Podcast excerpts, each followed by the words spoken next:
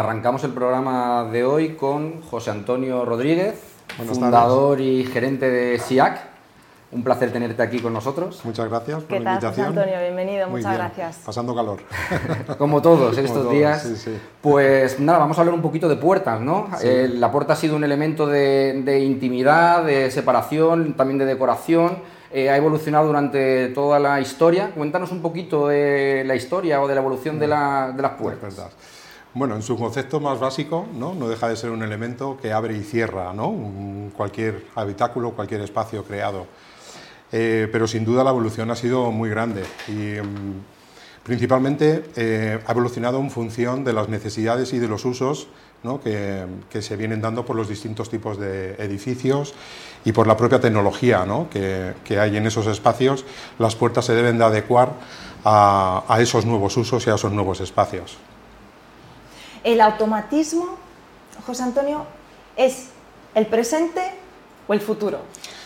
Eh, es un presente porque cada vez eh, es más cotidiano encontrarnos con puertas automáticas en cualquier eh, tipo de construcción, bien sean edificios de oficinas, centros comerciales, tiendas, farmacias, hoteles, hospitales.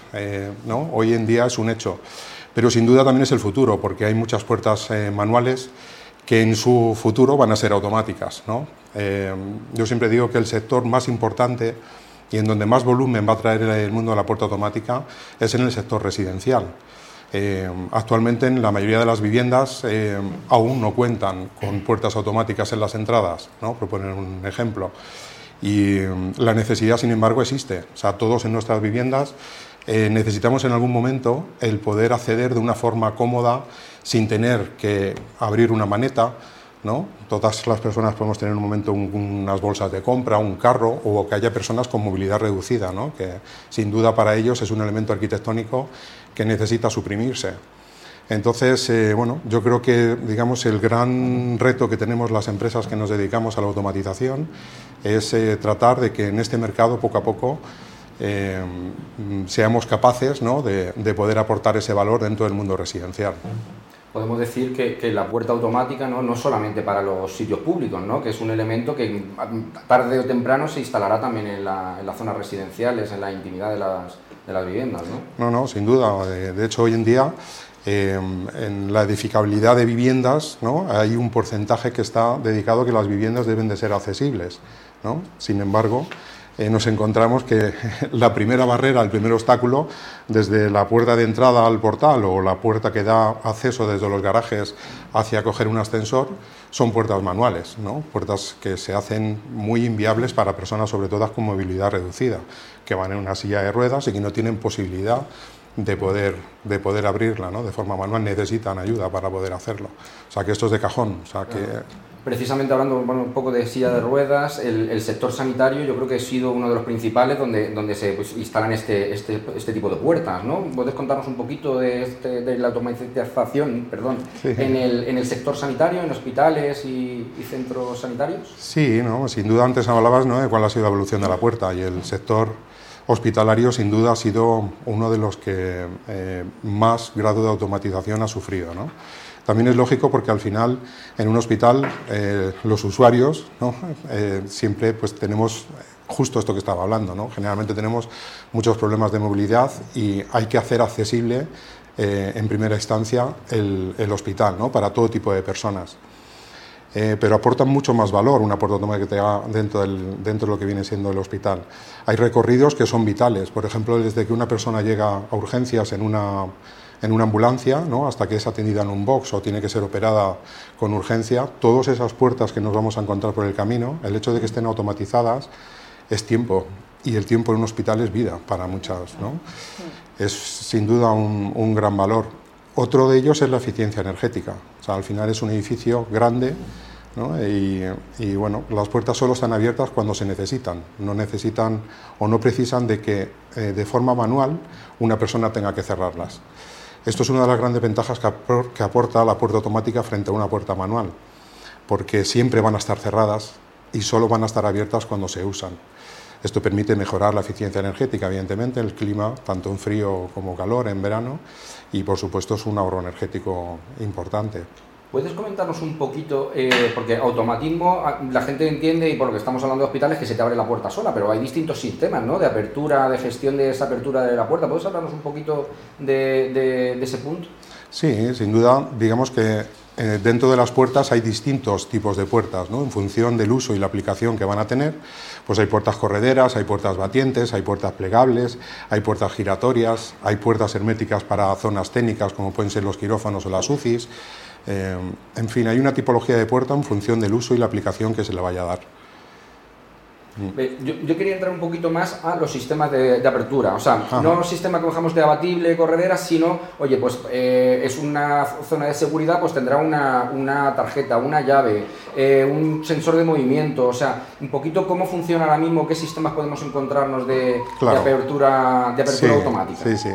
Pues nada, mira, el, el elemental son sistemas de, van por radares. Los radares son sistemas de activación que tú cuando vas a entrar a una puerta, si no tienes restringido el acceso, ¿no? lo que te permite es poder entrar dentro de un edificio sin darte cuenta. ¿vale? Esto estamos acostumbrados, pasamos por millones de puertas automáticas y no nos damos cuenta que estamos pasando por una de ellas. ¿no? Ya está cumpliendo el servicio, ¿no? abrirse de forma... Eh, pero sin embargo, cuando el acceso está restringido, estos mecanismos eh, pueden contar con controles de accesos, bien para personal interno, ¿no? que viene a través de sistemas de tarjeta, de códigos o de porteros eh, automáticos, ¿no? permiten el acceso a través de, a través de ellos. No sé si esta era la pregunta. Sí, sí, sí, era un poquito por, ampliar un poquito la información del tema, no nada más.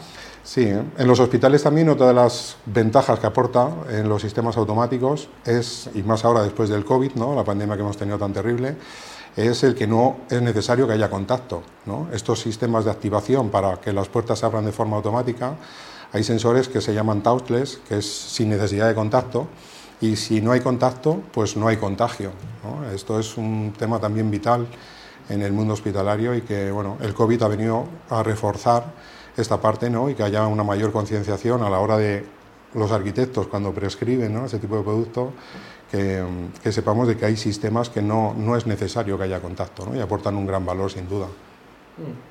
Yo, tengo una curiosidad, ¿eh? que eh, vamos, eh, me gusta muchísimo el diseño, entonces eh, no sé si vosotros trabajáis con estas puertas que son, eh, pues prácticamente que tienen la altura del, techo y que se, como que se juntan con la pared, vamos, que, parece invisible porque no te das cuenta que... Sí, eh, sin duda las puertas, desde SIAC nosotros somos fabricantes ¿no? y podemos hacer puertas ad hoc.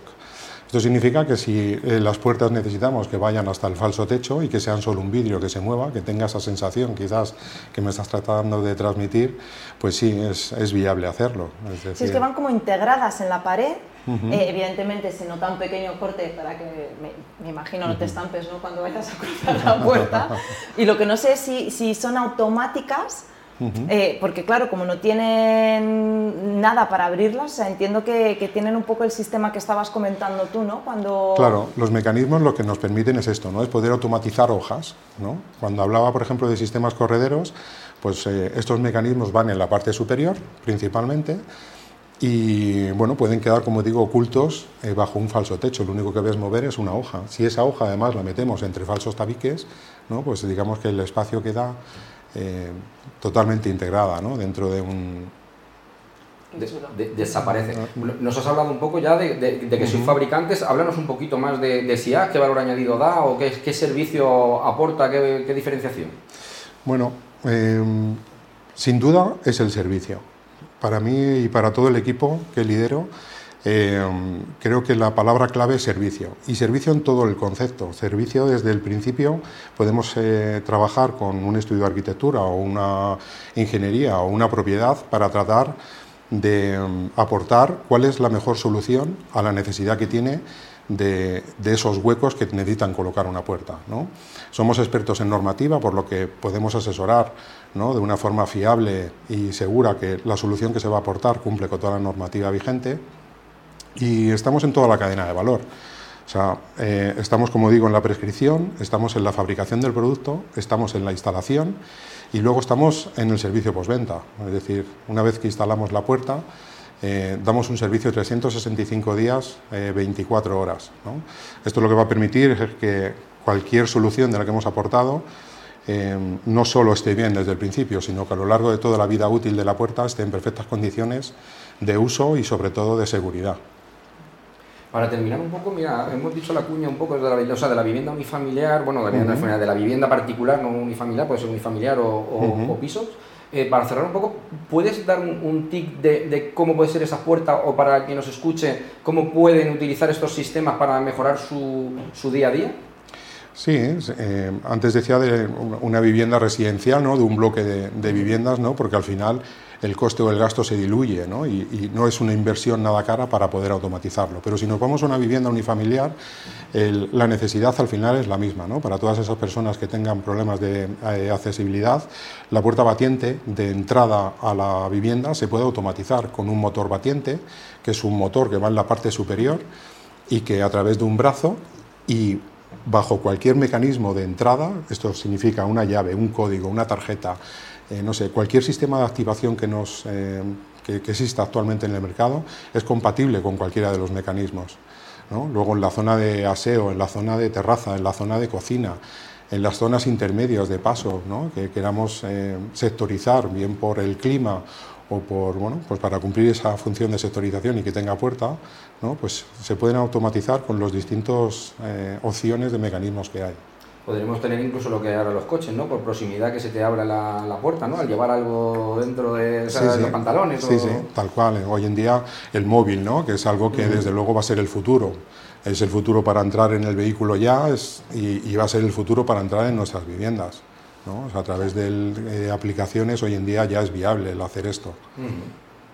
Así es. Pues muy interesante. No sé si quieres cerrar con alguna cosilla más, algún, para cerrar un poquito la entrevista. Bueno, pues eh, que SIA, que es una empresa que está al servicio de todos los profesionales y propietarios que necesiten de una opinión experta en ese sentido y que estaríamos encantados de poder participar en cualquiera de los proyectos que aborden la necesidad de tener puertas automáticas.